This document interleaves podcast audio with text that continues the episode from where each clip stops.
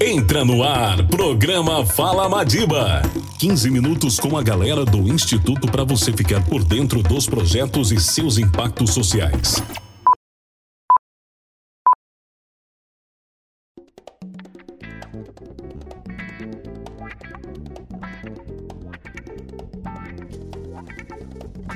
Bom dia a todos os ouvintes da Rádio Sacramento. Meu nome é Ana Luísa, faço parte da equipe do Instituto Madiba.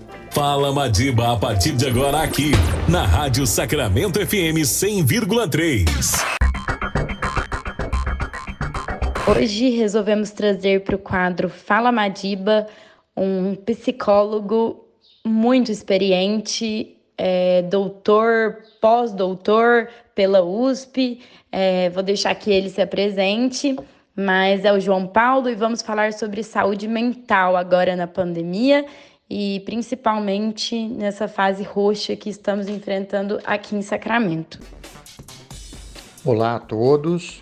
Meu nome é João Paulo Machado de Souza, eu sou psicólogo clínico, trabalho com psicoterapia de orientação psicanalítica no consultório e trabalho como orientador do programa de pós-graduação em saúde mental da Faculdade de Medicina da USP de Ribeirão Preto. Obrigada por aceitar nosso convite, João Paulo, e eu queria perguntar primeiro, como você, profissional que lida com a saúde mental, tem percebido é, esse impacto da pandemia na saúde mental dos seus pacientes?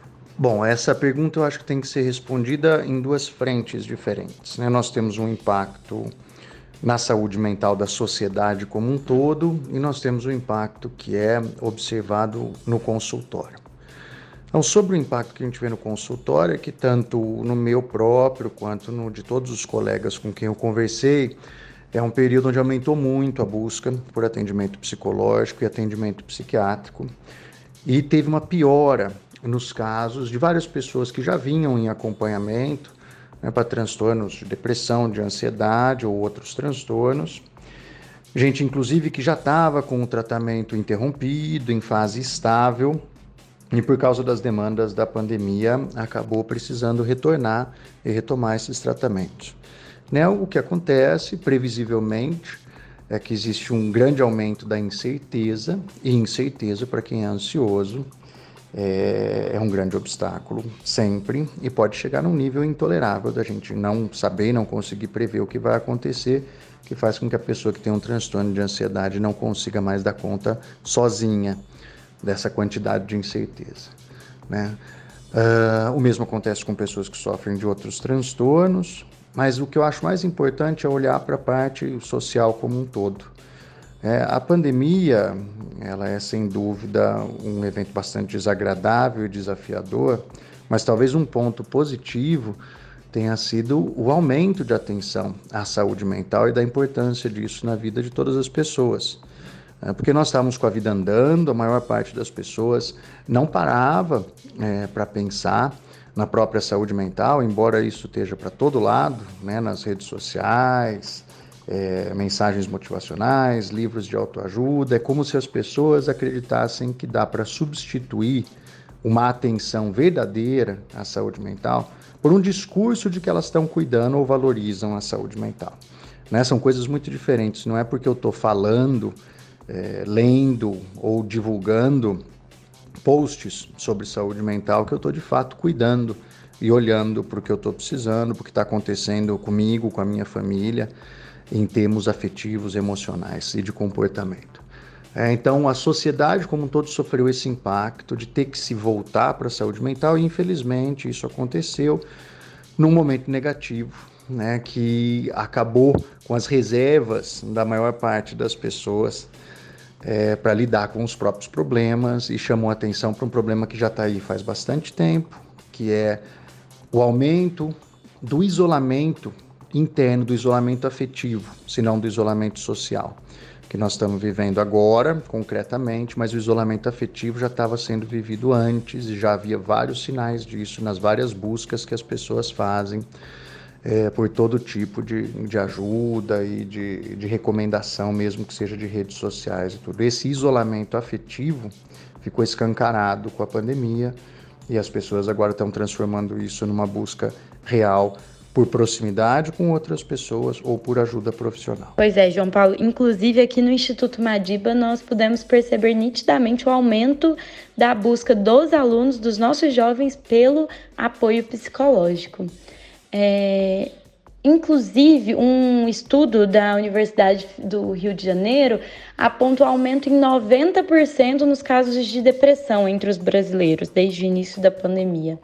É, como que o isolamento pode influenciar no desenvolvimento da depressão?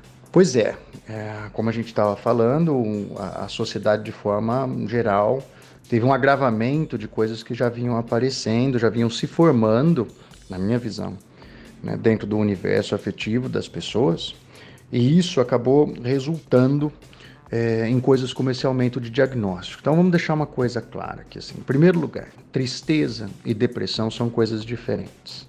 Né? A tristeza ela tem um motivo identificável.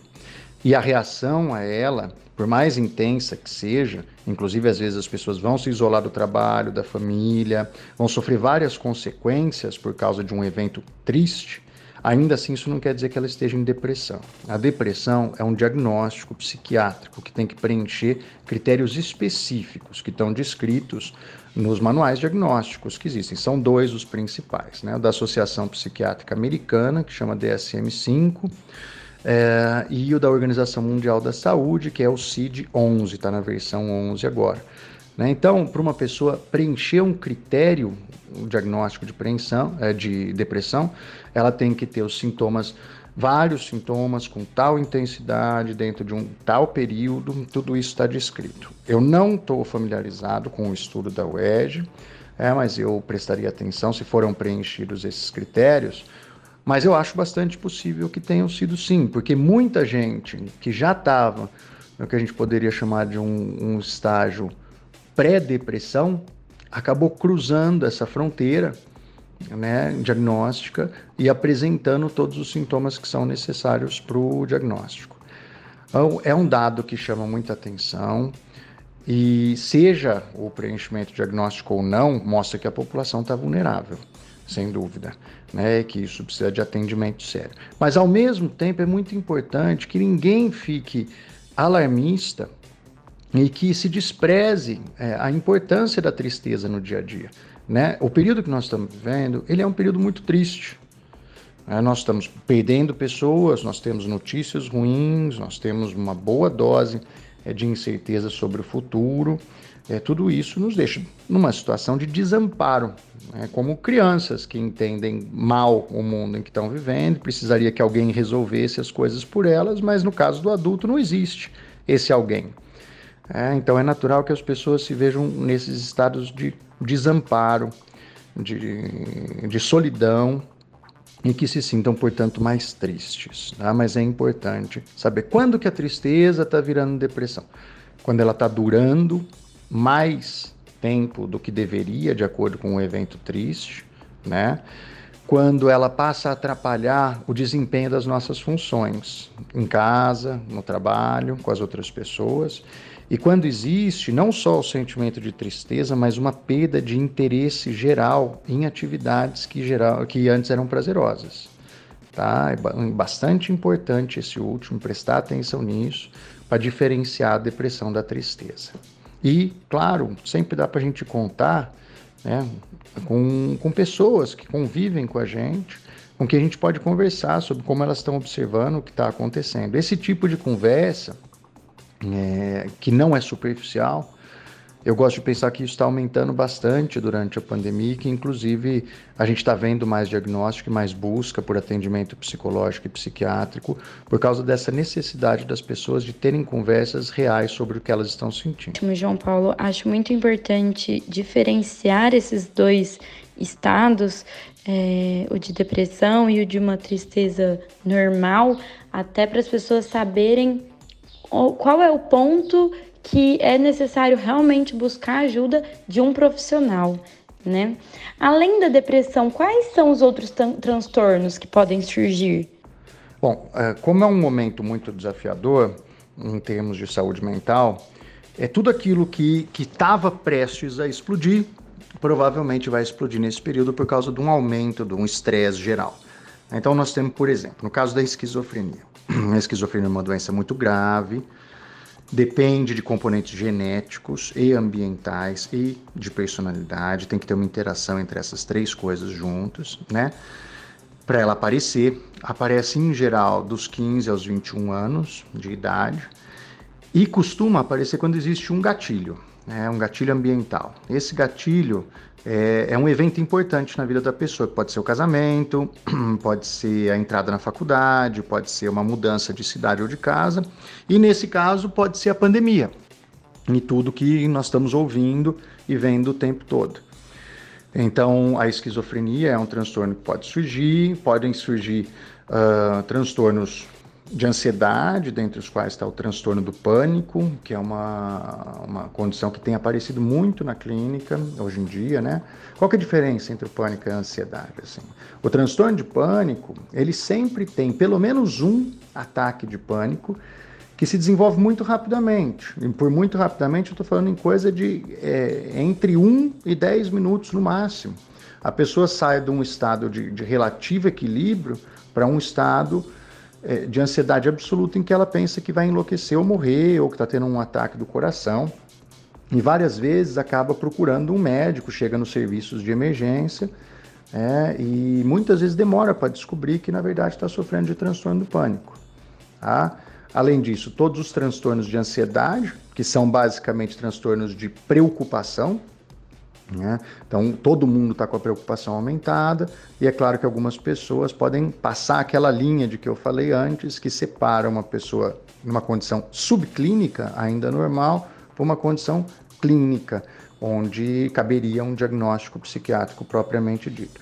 Teoricamente, todos os transtornos psiquiátricos podem ser engatilhados por situações de estresse ambiental. João Paulo, em relação aos idosos, é, nós sabemos que mesmo antes da pandemia eles já se sentiam muito sozinhos. Qual que é o impacto desse isolamento social para eles? Pergunta número 4 sobre os idosos na pandemia.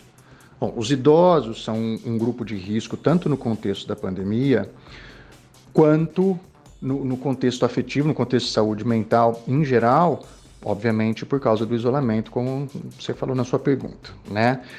Ah, na Suécia, eu li uma notícia recentemente que foi feita uma campanha para a sociedade como um todo para que se prestasse bastante atenção na saúde mental das pessoas com mais de 70 anos e que, com base nisso, se avaliasse se era melhor manter o isolamento social ou fazer uma aproximação é, para diminuir os danos dos vários transtornos que podem aparecer, ou seja, para que se avalie cuidadosamente a relação custo-benefício de se manter o idoso em isolamento. Ninguém vai sugerir, obviamente, que se exponham os idosos a situações de risco. É, mas é importante, em primeiro lugar, respeitar a autonomia deles para decidir que níveis de, de, de, distanciamento que eles vão impor para si mesmos. Respeitar significa para os dois lados, tanto se eles resolverem ficar mais flexíveis quanto menos flexíveis, né? que exista cuidado e bom senso das pessoas ao querer visitar ou se aproximar de alguma forma de um idoso, de consultá-lo sobre o quanto ele se sente à vontade com relação àquilo, e o oposto, né, de se disponibilizar para caso ele precise de alguma coisa ou de mais proximidade, para se ver como é que se pode implantar isso. Né? Por exemplo, uh, um casal que tenha vários filhos, mas que está isolado, acima dos seus 70 anos, 75, 80 anos, né, podem negociar com os filhos que estão mais resguardados, que não têm necessidade de trabalhar com muita exposição ao vírus, que essas pessoas possam estar mais próximas, com mais frequência e, e ajudá-los a, a, cuidar das várias funções do dia a dia que essas pessoas também tiveram prejudicadas, né? Como, por exemplo, diminuição de exercício físico, de encontros, de grupos que as pessoas fazem, grupos de trabalho, grupos de oração, os vários grupos comunitários que os idosos têm e, e que usam para fazer o intercâmbio afetivo que os mantém mais saudáveis. Então a recomendação seria uma atenção particular da família e uma avaliação muito cuidadosa é, de cada situação. Certo, acho que é muito pessoal de cada família se adequar da melhor forma possível para dar um conforto mínimo aí para esse grupo de risco, né? É, em relação às frustrações decorrentes desse período, como lidar com elas? Bom, sem dúvida é uma pergunta importante que tem tudo a ver com a manutenção da saúde mental. Mas infelizmente, eu não sinto que os resultados que a gente tem disponíveis pela ciência hoje ainda sejam muito confiáveis, né? Isso leva tempo até que a gente tenha evidências suficientes para orientar condutas do que fazer. O que nós temos visto que ajuda muito, é, fora de um contexto científico, mas de observação pura, né, é a manutenção de uma rotina, que envolva trabalho, lazer e contato com pessoas importantes né? Contato afetivo mesmo, através de telefone, de videoconferência, como for possível. Isso ajuda a manutenção de uma rotina, você manter a organização do tempo, dá um sentido de ainda ter controle sobre diversos aspectos da vida, né? E evita a entrega a pensamentos e ruminações sobre como as coisas estão ruins, tudo de ruim que está acontecendo. Então, manutenção de uma rotina e, e, e de contatos humanos. João Paulo, muito obrigada por participar. Eu queria finalizar pedindo para que você deixasse uma mensagem para aqueles que estão sofrendo com os problemas psicológicos decorrentes desse momento de isolamento social.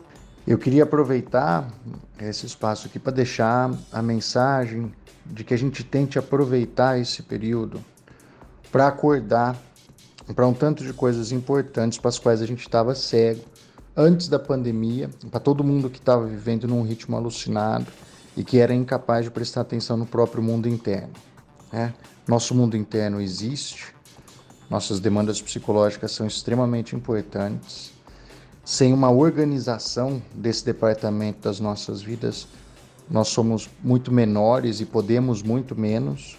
Né? Mesmo que a gente consiga ser capaz de trabalhar como uma máquina, a gente não é capaz de se satisfazer eu não acredito que as pessoas estivessem de fato satisfeitas antes da pandemia, não era isso que eu estava vendo. Eu acredito que a insatisfação já vem reinando há muito tempo, que a pandemia só abriu os olhos para esse tipo de insatisfação e problemas psicológicos. Então, que as pessoas consigam aproveitar esse período extremamente difícil. Já houve períodos anteriores de grandes dificuldades na humanidade e eles criaram gerações mais fortes e mais competentes para lidar com o mundo. E eu espero que a gente possa fazer isso com o que nós estamos aprendendo sobre a importância de ter os outros na nossa vida e de coisas que pareciam mais simples e que na verdade eram muito mais complexas do que trabalho ou rotinas muito ocupadas. Né? Eu agradeço muito a oportunidade de falar para vocês aqui hoje e fico à disposição. Um abraço, boa saúde mental para todo mundo. Obrigada, João Paulo. Obrigada Rádio Sacramento por disponibilizar um tempinho aqui para o Instituto Madiba e esperamos que esse bate-papo sobre saúde mental leve todos vocês a pensar e falar um pouquinho mais sobre isso, a se perceber e a perceber o outro também. É, uma boa semana a todos. Com certeza, é como o João Paulo falou, nós sairemos melhor disso. Vamos ter fé e esperança por tempos melhores. Obrigada. Você ouviu o programa Fala Madiba.